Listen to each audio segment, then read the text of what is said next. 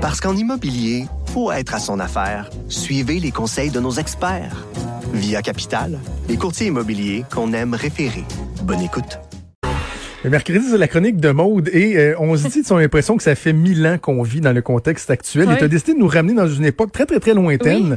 C'est-à-dire, au début de l'année, voir, il se passait quoi donc, dans les derniers mois qu'on a comme oublié que tout ça est arrivé? faut savoir que dans le contexte où, oui, je suis en onde, mais aussi je fais de la recherche, j'avais décidé cette année là que la revue de fin d'année, on est tout le temps à la fin de l'année, on se dit voyons qu'est-ce qui s'est passé puis qu'est-ce qu'on tellement raison. fait que je me suis dit ben je vais prendre en note ce qui se passe au fur et à mesure. Wow. Fait que ma chronique était comme des... puis moi j'étais comme trop forte, très forte, très forte, Maude, bravo. On sait pas jusqu'à quand ça va toffer ta, ta résolution, mais à date ça va bien. Là, coronavirus est arrivé et il se passe plus rien d'autre que le coronavirus. Fait que ça a installé là.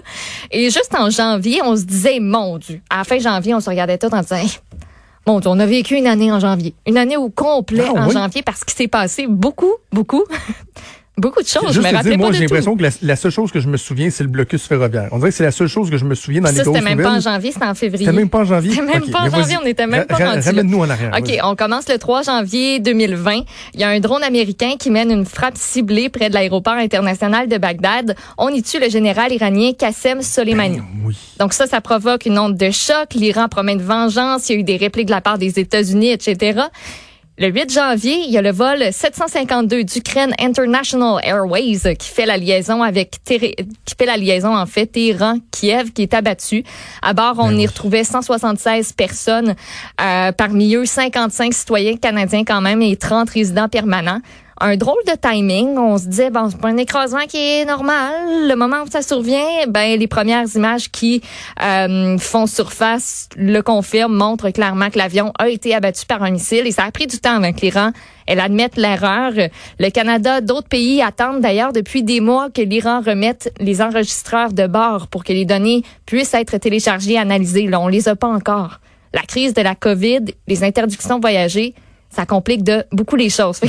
Notre année a commencé de même. Hey, Après ça. oublié ça. Toujours, le 8 janvier, un mercredi, une bombe qui tombe là comme le Mexit.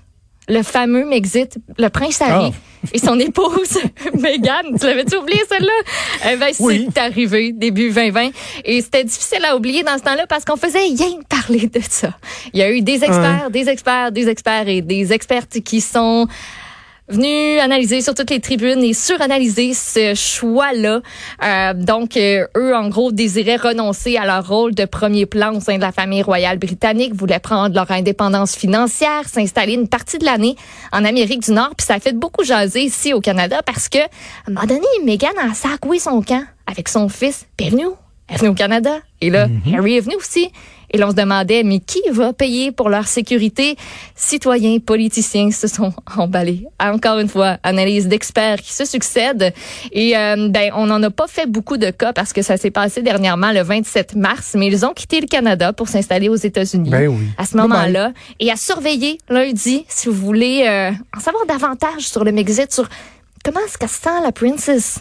Elle accorde lundi sa première entrevue depuis tout ça à l'émission pas sérieuse. Good Ah, Morning allô? America. Ouais. Ben non, on va Ah, pas faire ça. ah, ben Dans oui. une période de pandémie, Ah ben oui. hey, elle va se faire détruire. Je Là, sais le monde pas va si dire, on s'en sac de tes ouais. problèmes? J'allais dire, je sais pas si c'était préenregistré ou pas, mais même si c'était préenregistré, ça a pas dû être enregistré genre mi-février.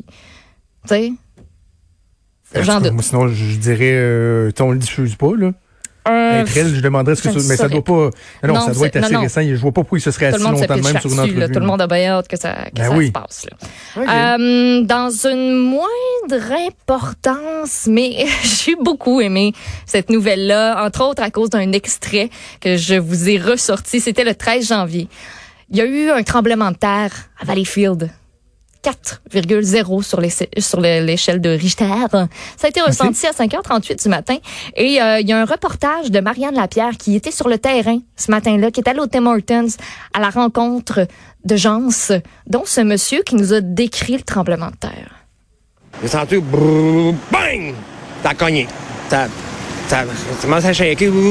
pas donné, boum! Ça a donné un coup. Là, tranquillement, c'est parti. Tranquillement, le shaker, parti tranquillement. Pas de dommages dans la maison. Ben, mon chat, il monte en haut. C'est au très Arruda?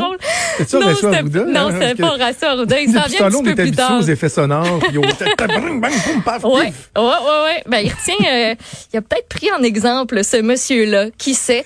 Et j'aurais pas le temps d'aller plus loin parce que Justin Trudeau, avec ses cheveux dans le vent, descend les escaliers, s'installe Ok. au train et c'est Bon. parti. Mais, mais c'est intéressant de faire ce petit retour euh, en arrière-là, de voir à quel point, euh, mon le Dieu, le, temps a passé, puis on, on poursuivra éventuellement. euh, ben, pour l'instant, on va aller au premier ministre.